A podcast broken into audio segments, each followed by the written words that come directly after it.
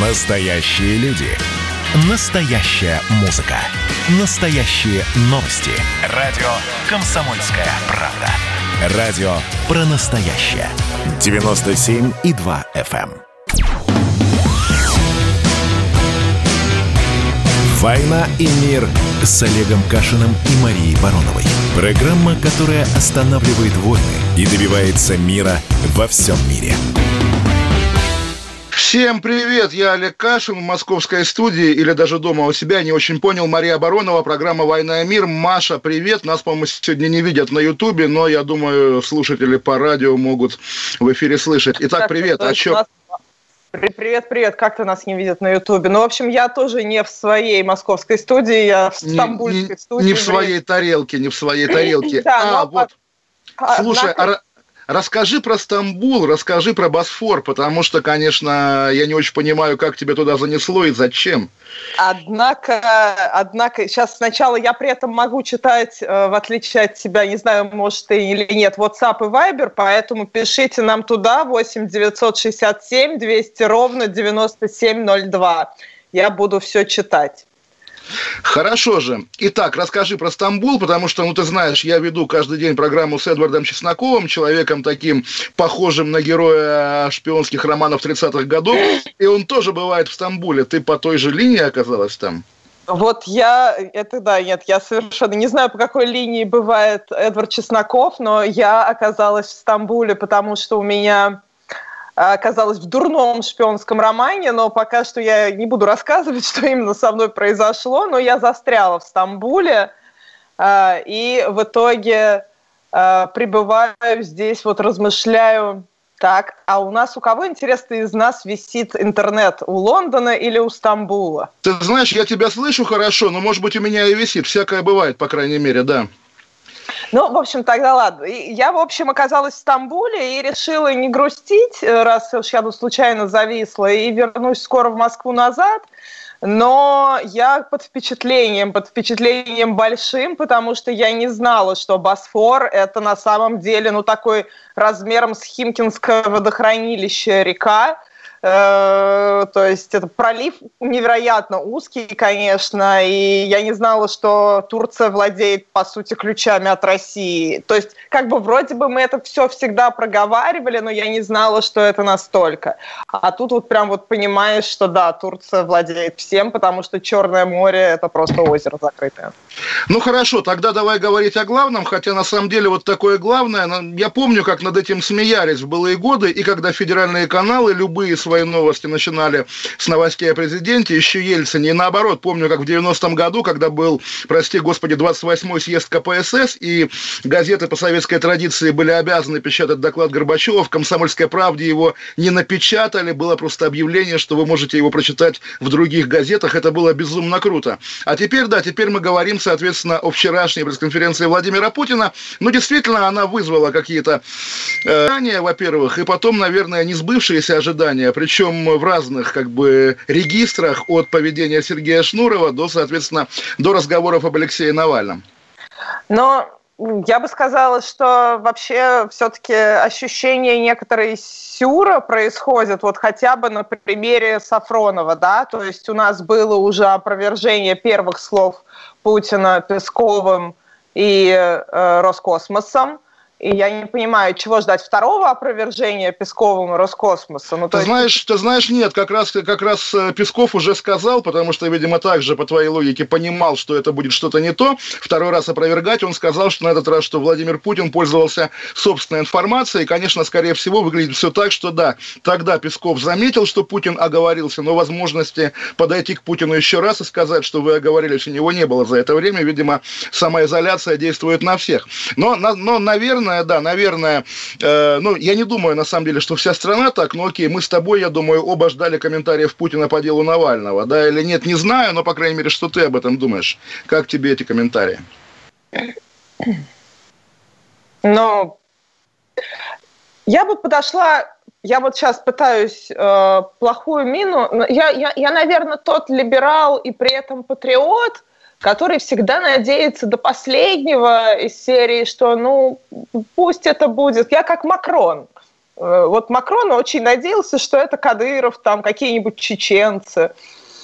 Я как Макрон в этом плане, видимо, такой вот настоящий европеец. И поэтому вот настоящий европеец во мне продолжает ждать, что Родина найдет объяснение всему происходящему, а объяснения, в общем, достаточно простые. Все Слушай, а мал- маленькая ремарка, вот буквально сейчас спрошу. А вот вас учат как-то на тренингах каких-то называть государство Родина и президента начальником? Конечно, что, это, что это за жаргон такой? Ну, смотри, ну, отвратительный смотри, на самом смотри, деле. Смотри, смотри, смотри, да.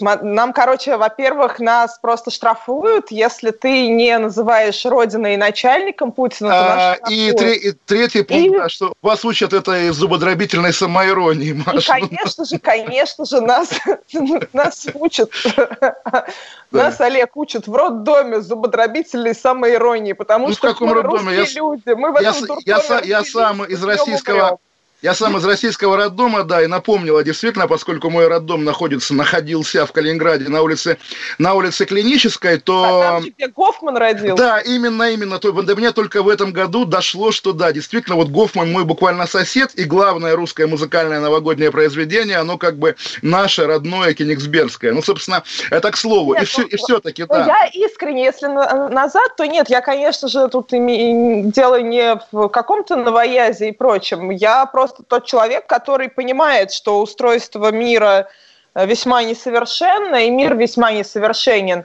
И некоторый российский опыт э, миру было бы полезно узнать и перенять, там, в том числе, кстати, в здравоохранении, как я теперь понимаю, и в образовании. И поэтому я патриот, я считаю, что вот это постоянное такое карго, не, такая ненависть к России, самая ненависть к России, которую часто проявляют и показывают люди, уезжающие из России, я сейчас ни в коем случае не про тебя говорю. Я она даже не в мыслях ужасно, не было. Да. Она отвратительна в первую очередь, вернее, она идиотская в первую очередь потому, что ну, у России есть много положительных вещей. И когда я говорю «Родина», я говорю о той самой стране, в которой есть на самом деле много положительных вещей. Ну, например, например, смотри, представь себе, вот э, я смотрела репортаж CNN, расследование CNN, назовем его так, да, приходит журналистка к этому ФСБшнику. Скорее всего, да, это человек из наружки Навального, как минимум. А возможно, это человек, который предполага... предположительно виновен в том, в чем обвиняют Биллинкет и сам Навальный этого человека. Они к нему приходят, и, в общем, дальше ничего не происходит. Они даже его снимают на камеру, он закрывает дверь. А давай теперь представим, что журналисты Rush Today, американского Rush Today, то есть американцы, придут к агенту ФБР также. И что с ними будет? Ну, да давай. их застрелят, застрелят. Но разговор даже не об этом. Понятно, что, что называется, ссылаться на Запад, это тоже мы с Эдвардом постоянно спорим. Я хочу, на самом деле, с тобой на этом уровне, на уровне ощущения и поделиться своим, и поговорить, обсудить. Вот смотри, вот эти люди, ты их называешь наружкой, они могут быть наружкой, а почему они все врачи и химики? Чтобы действительно Навального не отравили и как бы они за это отвечают или что? Ну, ну правда, вот сказать, логика. Да, да, да, да, да. Я надо сказать, что в первый раз знаешь, у нас с тобой есть одинаковый друг такой на Фейсбуке. Я не буду называть его имя на всякий случай, но он мой однокурсник с химфака. И он тогда, я помню, первый раз, э, ну, не первый раз, это уже было после отравления Навального, он э, написал, а вот знаете, как-то очень неприятно ощущать, что, возможно, кто-то из твоих однокурсников ровно этим и занимается. И когда я смотрела расследование у Навального, я, конечно, меня было невероятно дико неприятно чувствовать, когда были упомянуты институты, с которыми я, конечно, хорошо знакома. И я знакома, ну, это мои близкие люди мне, работающие там. И это жутко неприятное чувство, которое ты испытываешь, что из серии вот ты не хочешь, чтобы кто-то из твоих друзей был рядом с этой историей, ты не хочешь ты не хочешь вот ты просто вообще этого не хочешь, ты хочешь, чтобы этого никогда не было, да, и расслышать эти вещи. Когда я первый раз, э, помню, в случае с э, Скрипалями удивилась, что вот один из этих э, отравителей, якобы отравителей, э, является врачом, я тогда подумала, а может быть это какая-то шпионская игра, э, ну, из серии «Зачем врач, если ты собираешься убивать человека?» За... Нет, тут, э, понимаешь, столько загадок, вот именно таких мелких, но неприятных, которые, соответственно, но... просто, что называется, портят настроение, не более того. Я соответственно... начинаю думать, что, да, вот сама мысль о том, что есть врачи, которые могут, например, заниматься не спасением людей, а обратным процессом, она меня невероятно раздражает. Но что меня успокаивает, это что Россия, в общем-то, при всей этой абсурдности того, что действительно часть биллингов точно была куплена на черном рынке, и мы все знаем, как это делать. Да, разумеется, нет, тут вопроса а, нет, просто вопрос, да.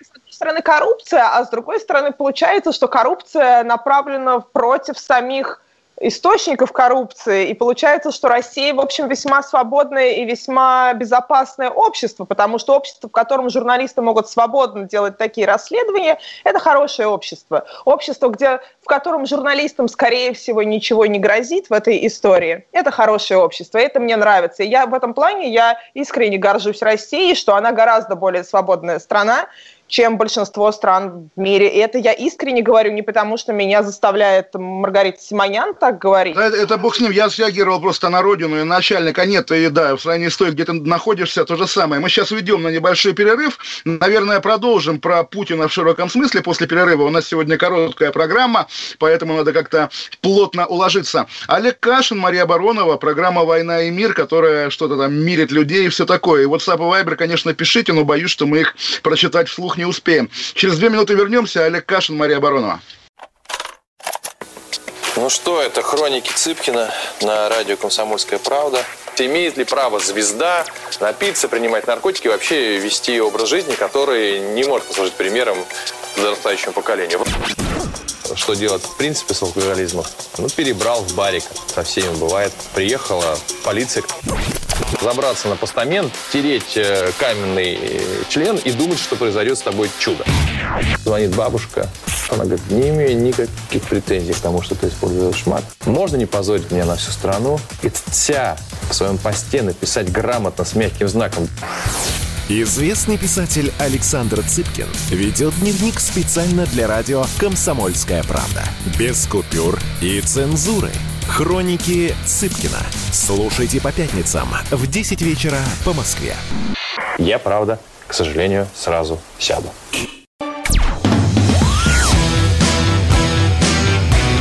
«Война и мир» с Олегом Кашиным и Марией Бароновой. Программа, которая останавливает войны и добивается мира во всем мире. Еще раз всем привет. Мария Баронова, Олег Кашин. Маш, я тебя перебил. По-моему, ты говорила что-то важное. Да я была просто, как всегда, в ужасе, уверена, что ты исчез вообще, и надо мне одной привести прямой эфир. А, а ты меня, значит, не видишь, да, получается? Я себя вижу, если честно, но я тоже не очень понимаю, что происходит. Итак, мы остановились на Путине Навальном, но как бы такая тема, что, ну, понимаешь, вот я даже сейчас со своей там условно демшизовой позиции, хотя не все так считают, не готов размахивать флагом и говорить, вот вы, восемь негодяев, отравили нашего Навального, но при этом я также понимаю, что позиция Владимира Путина, в общем, беспомощная, потому что он нет, не может. Нет. Почему? Почему? Вот Почему? сейчас, я, я не знаю, возможно, еще раз, возможно, это операция моего сознания, все, я э, необратимо потеряна для либерализма в России и оппозиции, и все, я теперь э, вот этот самый верный солдат Путина, этого ужасного Мордора и прочее. Но нет, я помню, что я нормальная Машечка, и я люблю свободу, демократию и мораль и нравственность при этом, конечно же, тоже. А, и я вижу, что что Россия, ну, ну, Путин отвечает, что это наружка Навального. Ну, как минимум, хотя бы в этом признают, что это наружка. Хра... Это... Нет, это ради бога. Слушай, еще в первый день в МК же напечатали отчет наружки по минутам, да, как Навальный перемещался Но... по этому самому, да. Насколько уровень безопасности для журналистики, для расследовательской журналистики в России уровень высокий, мы понимаем, что такое расследование даже в Британии невозможно. Э, а ну, в Америке это просто... Это если, просто если в Британии его ведет Ми-5, да, то оно возможно. Слушай, ну все-таки, да, все-таки... В Британии его ФСБ ведет. Да, ну хорошо. В России его непонятно, кто вел все-таки. Это не Ми-5, потому что, конечно, там при любых намеках на слив западной разведки эти базы в Даркнете покупал вот буквально наш друг Доброхотов. Да, естественно, а не какой-нибудь Джеймс Бонд, безусловно. Мы знаем, Поэтому... мы знаем, что СБУ, которая вообще на минуточку ничем не отличается от ФСБ, буквально родственники, они там друг с другом не только юридически, но и физически. Я думаю, многие из них родственники друг с другом. И это просто одно, одно, одна организация, а СБУ при этом работает целиком против России. И почему да ты знаешь, э, вот не будет их. Мал- малень- маленький архи- архивный уголок. Первый директор СБУ Николай Галушка потом там в 93 году возглавлял ФСБ, тогда оно по-другому называлось, в Москве на Лубянке. Поэтому здесь буквально так оно и есть. Вот человек руководил двумя ведомствами. Один и тот же человек, причем в роковые годы, в октябре 93 -го года. Ладно, на самом деле, я думаю, мы ни к чему не придем. Такая, в общем, неловкая ситуация. Причем на самом деле, по-честному, неловкая и для лоялистов, и для критиков Но режима, потому потому что да. Я бы зафиксировала следующее. Я бы зафиксировала следующее, что в любом случае, в любом случае, а, э, при всех отрицательных чертах, э, чертах э, Алексея Навального, этот человек объективно ведет политическую деятельность он ведет борьбу политическими методами, да, он свое идиотское умное голосование делает, которое нас раздражает, ну и при этом, конечно, странно, вот меня все пытались убить, поэтому идите в умном голосовании участвуйте. Ты думаешь, чувак, что с тобой не так? Но при всем при этом все-таки этот человек даже все свои негодяйские вещи, которые он делает, и, как известно, вот очень хорошая мысль была как-то сказано, всякий человек хоть раз, который помог Навальному, обязательно однажды об этом пожалеет. И да, Навальный неприятный человек, но в любом случае все его методы борьбы, все его нечестные, в том числе поступки, это политические методы борьбы.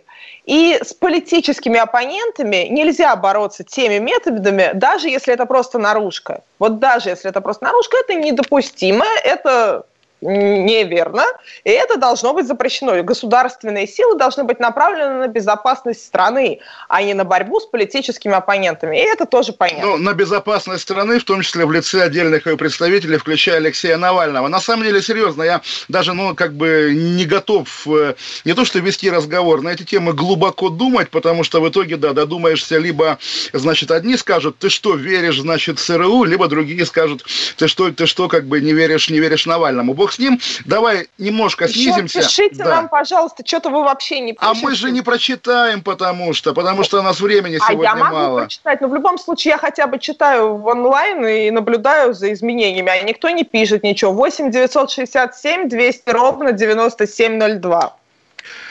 А, да, давай про Шнурова, на самом деле, именно тоже, наверное, с тобой хочу обсудить, потому что, конечно, такой феномен года. Естественно, но вот слово, э, которое мы практикуем иногда за щекан плохое, но окей, Мурзилка года. И поскольку на старте Сергей Шнуров был таким, ну, буквально олигархом российской эстрады, то окей, представить человека такого масштаба, идущего, там, не знаю, в лоялистские медиа, в политику вот эту кремлевскую, ради бога, можно представить такого человека, но по логике, да, по здравому смыслу он должен должен там стать буквально сразу генералом, ну, не знаю, как вот регулярно мной упоминаемый Владимир Соловьев. В итоге Шнуров пришел туда и стал, ну, не знаю, Михаилом Коневым, что ли, вот такой масштаб. И это, конечно, поражает сильнее всего. Что с ним? Оцени, как бы прокомментируй. Но я не очень понимаю, почему вы все ненавидите Михаила Конева. Я люблю Михаила Конева. Нет, я имею в виду молодой э, дембель, который теперь, значит, выступает как бывший либерал, критикует власть. Что-то, в общем, немасштабное на фоне Но... больших людей в, этом, э, в этой среде. Мне кажется, в этом случае все-таки нам замечание как журналистам, потому что если в случае с э, расследованием про великолепную восьмерку и со всем остальным, что там происходит в Кремле, мы занимаемся во многом кремлинологией, из-за некоторой непрозрачности. Ну, то есть, с одной стороны, Песков открыт всему миру, но с другой стороны, все остальное мы очень сложно понимаем, какие решения и каким образом управляется наша страна и какие решения принимаются в нашей стране. Да? Есть достаточно много сложностей, чтобы получить какую-то внятную информацию.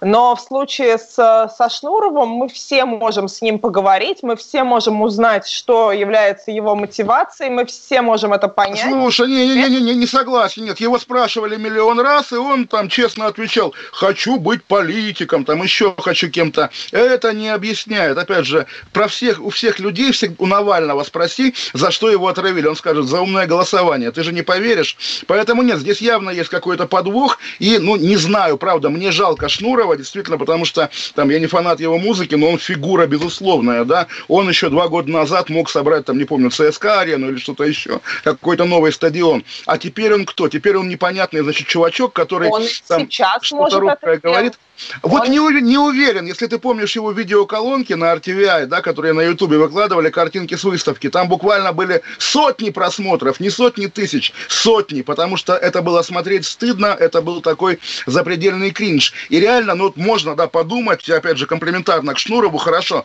он панк, панк должен генерировать нечто, что вызывает как бы даже омерзение, наверное, у публики, но при этом тут омерзения же нет, тут недоумение прежде всего. А, ну, может быть, нет. Во-первых, Штуров не, не совсем панк, он в первую очередь, по-моему, выпускник семинарии. Или... Не семинарию, он иконы реставрировал, а. да, ну, в общем, худож, художник, художник, художник. Ну, в общем, в любом случае у него есть достаточно глубокое э, теософское образование. И э, он, э, возможно, это тот случай, когда талантливый человек, вот, например, Григорий Чхартишвили, это талантливый человек. Он талантливо пишет книги, действительно талантливо, да, мы их все там, многие любим. Это. Но при этом, когда такие люди попадают в политическую среду, вот если они не настоящие политики, и если их, что называется, вот мое любимое выражение, боженька поцеловал, ну вот если их боженька на тему политики не поцеловал, они в итоге выглядят не очень, немного неуместно когда начинают пытаться быть властителями дум.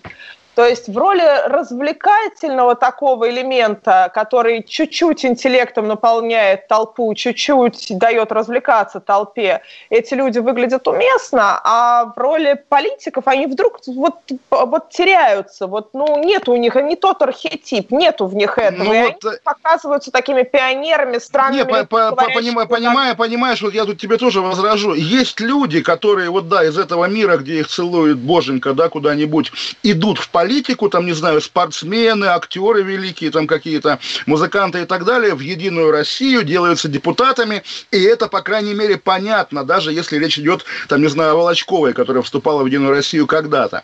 В партию роста, где ты будешь именно вот заведовым таким Мурзилкой, Петрушкой, да, непонятно зачем, если ты великий Шнуров, ты себя уничтожаешь. Я, я правда не понимаю. Я думаю, я думаю, что у тебя все-таки есть этот неправильный, искаженный угол зрения, зрения, э, который вот у нас у всех, мы все отравлены этим, с одной стороны, постмодернистским, с другой стороны, либерально-московским отношением ко всему, что не модно в очень узкой среде. И мы смотрим, мы оба смотрим через вот эту призму. Возможно, ему кажется, что эта партия роста выстрелит, из всего этого что-то получится, будет круто.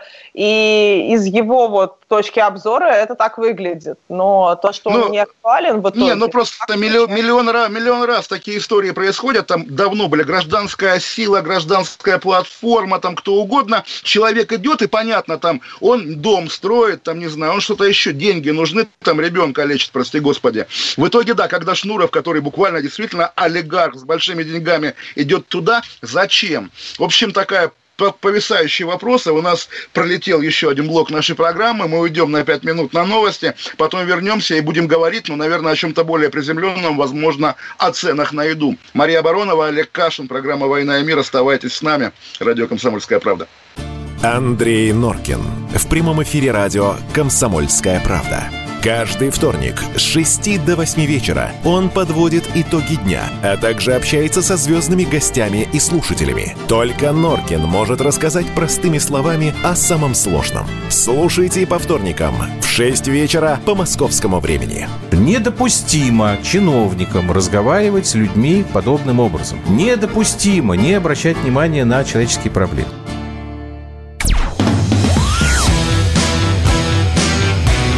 «Война и мир» с Олегом Кашиным и Марией Бароновой.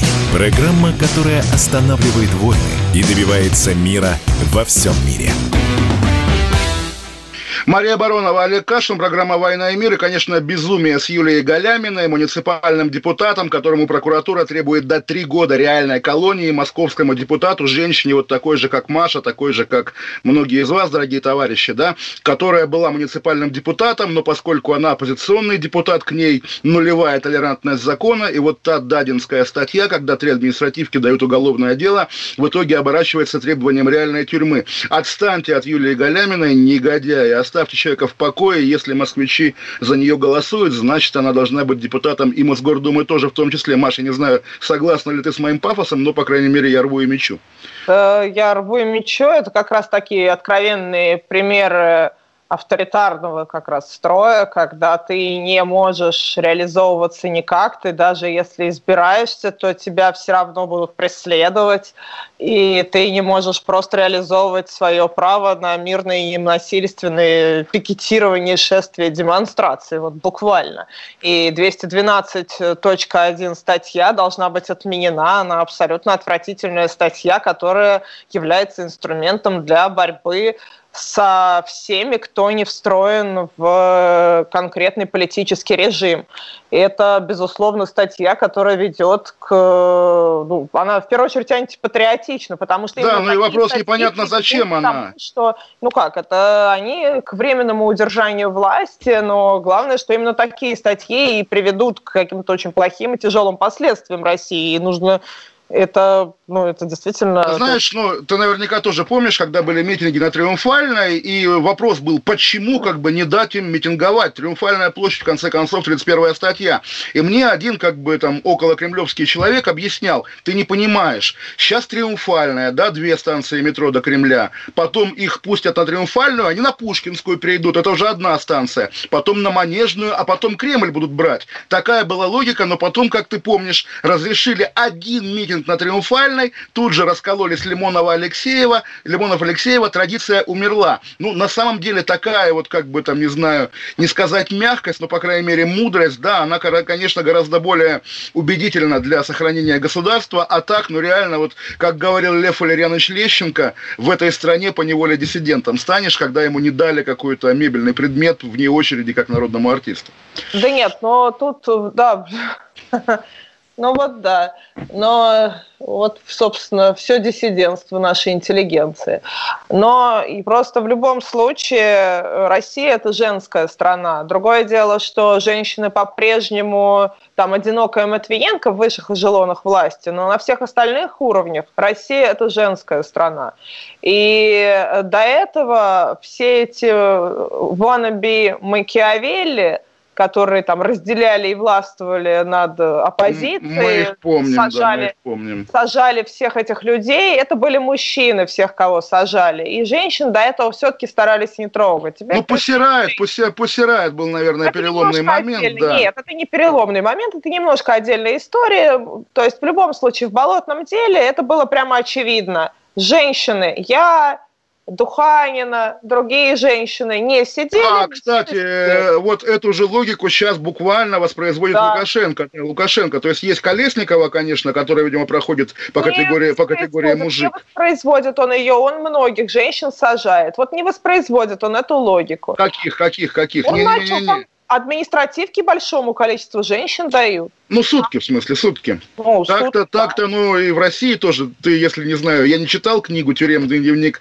Киры Ермыш, да, то, соответственно, у нас ну, тоже вот женщины... Раньше, раньше, вот раньше, в начале э, десятых, в первой половине десятых, гораздо меньше женщин сажали. Только Рыбаченко была там одна, ну, еще пара отважных, отчаянных женщин, которые потом попустились и начали там реализовывать нормальную вот, карьеру вот, на вот, э, Такие вещи надо всегда сноски делать, потому что на них все держится. Так сказать, Рыбаченко, да, активистка там около Яшина Немцова в нулевые годы, теперь респектабельная девушка из Европарламента аппаратчица, да, которая дружит с тамошними левыми, поддерживает Донбасс, ненавидит там, соответственно, лицемерие Запада, и, в общем, чуть-чуть вот вернется и будет у тебя вести стрим Бу-Бу-Бу, насколько я понимаю. То есть, Меня? Вот, я не веду стрим Бу-Бу-Бу. Ну, у тебя в твоей корпорации, да? Я как бы... Меня в моей корпорации. Ты, по-моему, сейчас уже меня ты, по-моему, меня сейчас уже зачем-то мою начальницу подвинул.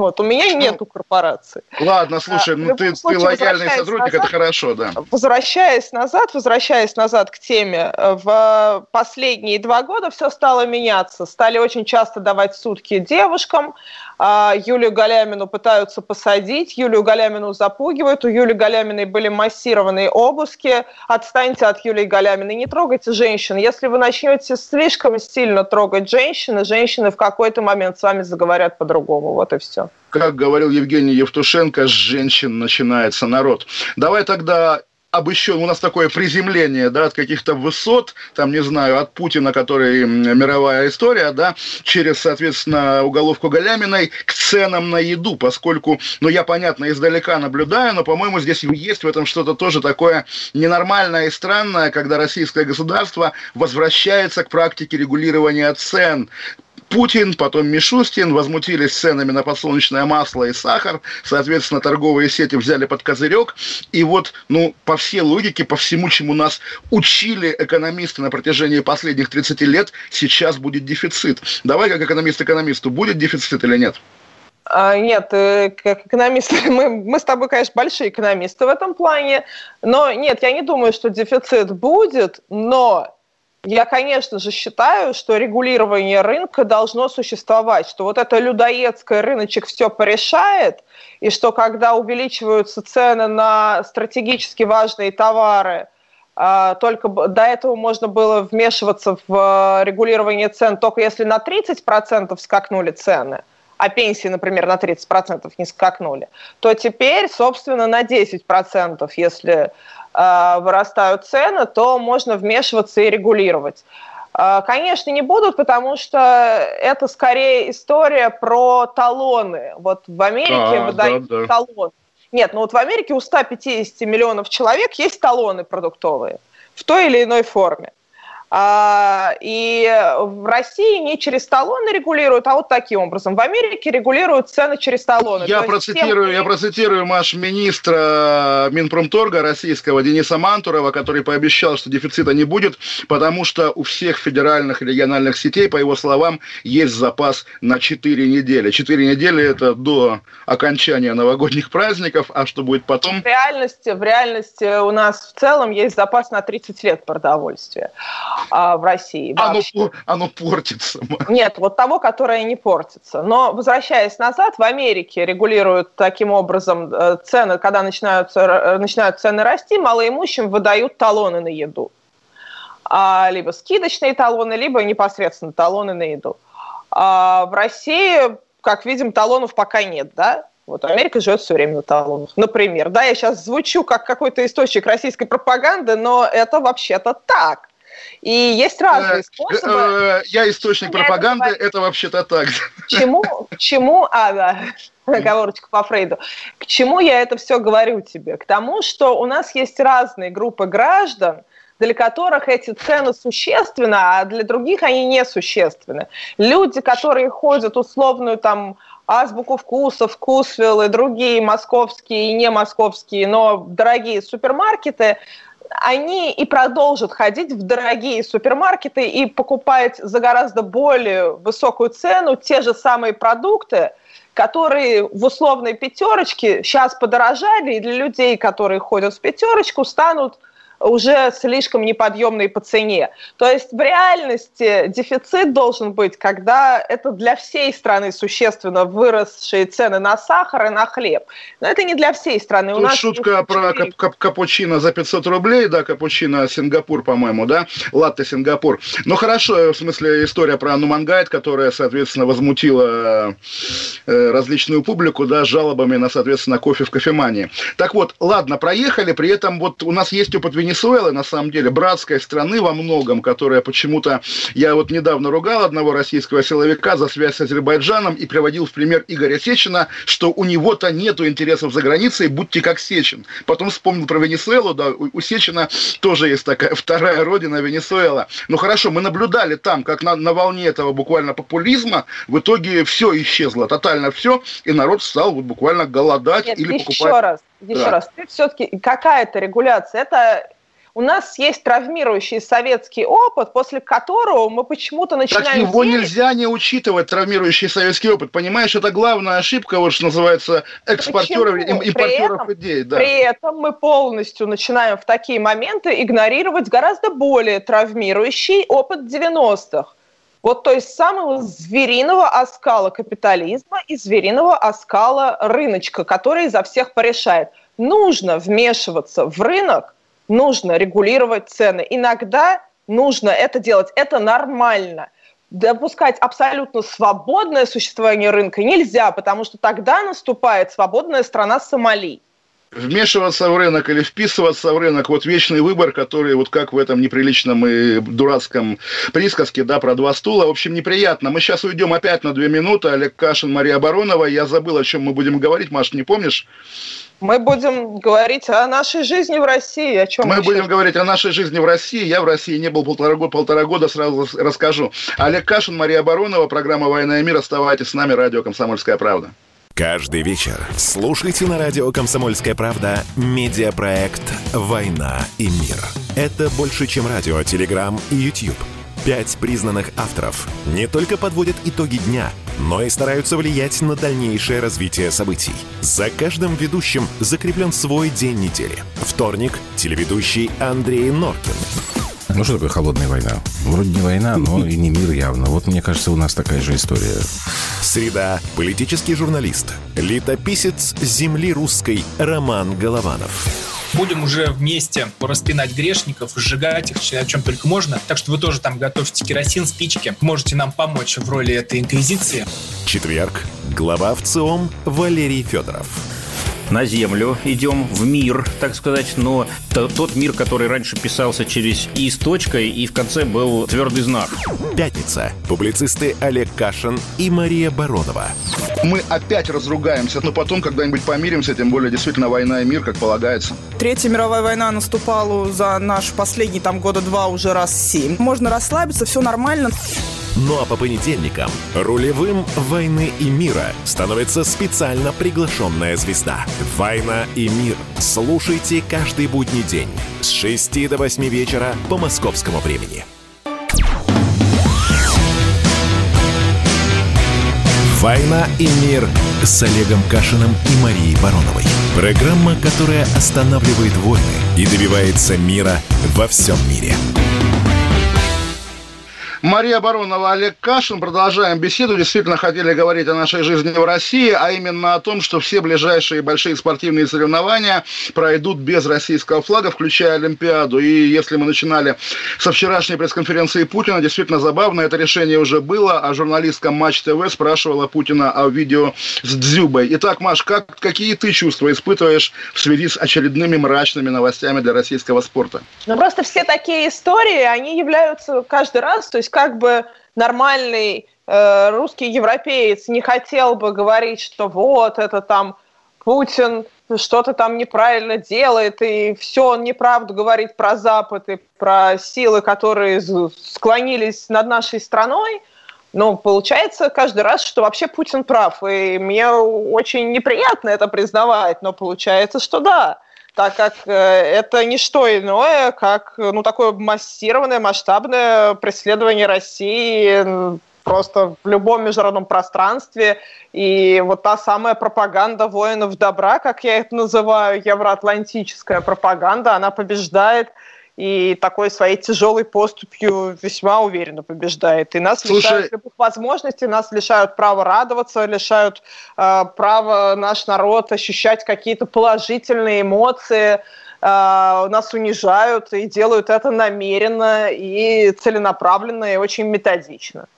Слушай, ну, что называется, что происходит, я и сам сказать могу, а что делать в этой ситуации, потому что, ну, легко превратиться, ну, не знаю, в Северную Корею, наверное, которая проводит собственную Олимпиаду и выигрывает на ней. В принципе, это вся идея олимпийская, исторически, какая угодно, и была направлена на соединение, в общем, несоединяемых стран, и когда американские, включая чернокожих атлеты, выступали в Германии, немецкой, гитлеровской, понятно. Собственно, сбой, наверное, был в 80-м году главный, когда, собственно, это было нарушено, и как раз Совет Советском Союзе возникли игры доброй воли. В итоге, как уже знак возрождения как бы после холодной войны, может быть и теперь придумать какие-то игры доброй воли буквально вот для тех, кто не хочет жить вот в этом Нет, в, в ну, этой парадигме холодной войны быть в этом загончике для убогих тоже не очень хочется, но нужно понимать, что да, нас методично унижают, да, мы жертва. Мы жертва, это реально так. Другое дело очень важно не преодолевать в себе вот это состояние жертвы и не становиться ею, не становиться агрессивным из-за этого, не становиться из-за этого, не отвергать из-за этого какие-то там ценности западные потому что они, в общем, основаны на гуманизме, а это прекрасные ценности. Но нас пытаются лишать просто какой-то банальной радости и банального права быть счастливыми. Наш народ. Это неприятно, это отвратительно. И люди, которые это делают, они, в общем, им все вернется. Я в это верю, потому что спорт – это прекрасно, это то время, когда мы объединяемся, когда люди любят друг друга, когда люди счастливы, когда люди знакомятся с другими людьми, из других стран мира. И такое поведение, это, оно, э, оно вернется вот просто вернется маятником тем, я прям по-настоящему это верю, кто такие вещи творит. А, и у нас огромное количество элиты и их детей, вот тот самая история, да, их детей живет на Западе. У многих есть паспорта западные – а, а где soft power, где вообще взаимодействие с этим самым Западом, чтобы в итоге этого не было? Почему в итоге наша элита на самом деле, как только она начинает реализовываться, как только их дети начинают реализовываться на Западе, они начинают с таким же презрением от, отзываться там о России, рассказывают это все в терминах «эта страна» и ни в коем случае не хотят вовлекаться в лоббистскую помощь по ну, России дипломатическую лоббистскую помощь России. Почему эти люди, у которых родители здесь заработали все деньги, которые зарабатывают в реальности, да, находясь сами там в британской, например, юрисдикции, я сейчас не про тебя говорю. Я про а Якунина находясь... скорее думаю, да, прежде всего, вот ну, такой классический пример. Якунина, про многих наших друзей с тобой я в том числе говорю. Все эти люди, все эти люди зарабатывают деньги в России они находятся в британской юрисдикции, они там регистрируют все свои компании на Кипре, они ведут арбитражные споры э, в, в судах британского права, э, при этом зарабатывают они деньги на России. Да? Это такая колония, в которой они зарабатывают деньги. Но почему они не хотят продвигать интересы людей, которые живут в этой их колонии? Мне это непонятно. Я, конечно же, не буду своих друзей называть, но ну, можно Они догадаться, делают, догадаться о ком, да, вне зависимости от взглядов даже. Это буквально, это вот я хочу... Все наши с тобой друзья, понимаешь? Мне очень больно, что они так поступают. Ребят, почему бы не начать заниматься продвижением дипломатических интересов России? Это была легендарная статья писателя Эдуарда Тополя в 98 году «Полюбите Россию» Борис Абрамович, где он примерно с тем же тезисом обращался к тогдашним российским олигархам. Правда, он имел в виду, что если вот вы не полюбите Россию, то в России начнутся еврейские погромы. Тогда Все считалось... Да, тогда считалось, вот, что олигархи евреи. Нет, ну, в общем, те люди, те люди, для которых существенно регулирование цен на хлеб, сахар и масло, а, они живут в России с помощью, за счет их, потому что, как известно, деньги новой нефти, за счет их все более успешные люди, собственно, процветают. За счет тех самых бедных людей, которые там ходят, кликают в интернете на что-нибудь, на разную рекламу. И, в общем, вообще богатеют наши знакомые за счет этих самых людей, для которых цены на хлеб существенны. Почему бы этих людей, для которых цены на хлеб существенны, не порадовать Олимпиадой? Почему бы не начать продвигать интересы России в этом мире? Это было бы хорошо и правильно. Полюбить Слушай, Россию, полюбить народ, который в России живет. Полюбите Россию, Борис Абрамович, но Борис Абрамович уже умер. Слушай, я еще хотел обсудить быстренько про Дом-2. Говорят, что он закрывается, вернее, как говорят, телеканал ТНТ объявил о том, что Дом-2 закрывается после 16 лет эфира. Тем временем Виктория Боня говорит, что вряд ли он закроется, наверное, поменяют формат, потому что пару дней назад ее пригласили на съемки в феврале. Загадочная история, действительно похожа на пиаровский трюк, но вот желание проститься с этой эпохой, я думаю, оно тоже уже стало всеобщим, потому что то, что в нулевые годы казалось чем-то свежим, острым и прикольным, спустя 20 лет превращается в такое тяжеловесное. Вот удивительно, на самом деле, я не, до сих пор не укладывается в голове. Мы любим, там, не знаю, сталинскую архитектуру в Москве, высотки, не только высотки, но при этом, когда читаешь каких-то современников, особенно в 60-е годы, реально всех бесили высотки, были идеи даже там что-то сносить или хотя бы шпили демонтировать, потому что, ну вот это уже вот то, от чего абсолютно задыхаешься. И, наверное, такая же история произошла с Домом-2, потому что 16 лет, Брежнев было власти 18, а тут 16 лет под знаком Дома-2 дети выросли, которые родились тогда, когда уже там была та, та, та же Виктория Боня. Ну, я навсегда буду помнить только ровно одно шоу, это шоу «За стеклом», э, вот, Макса, Ольгу и всех остальных этих ребят.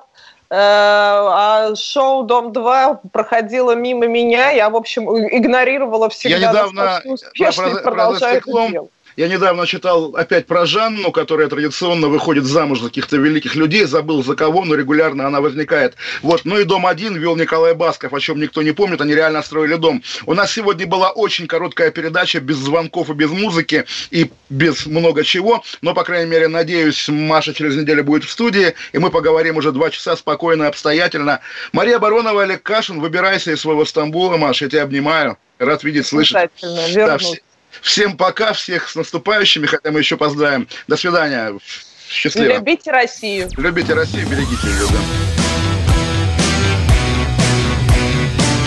«Война и мир» с Олегом Кашиным и Марией Бароновой.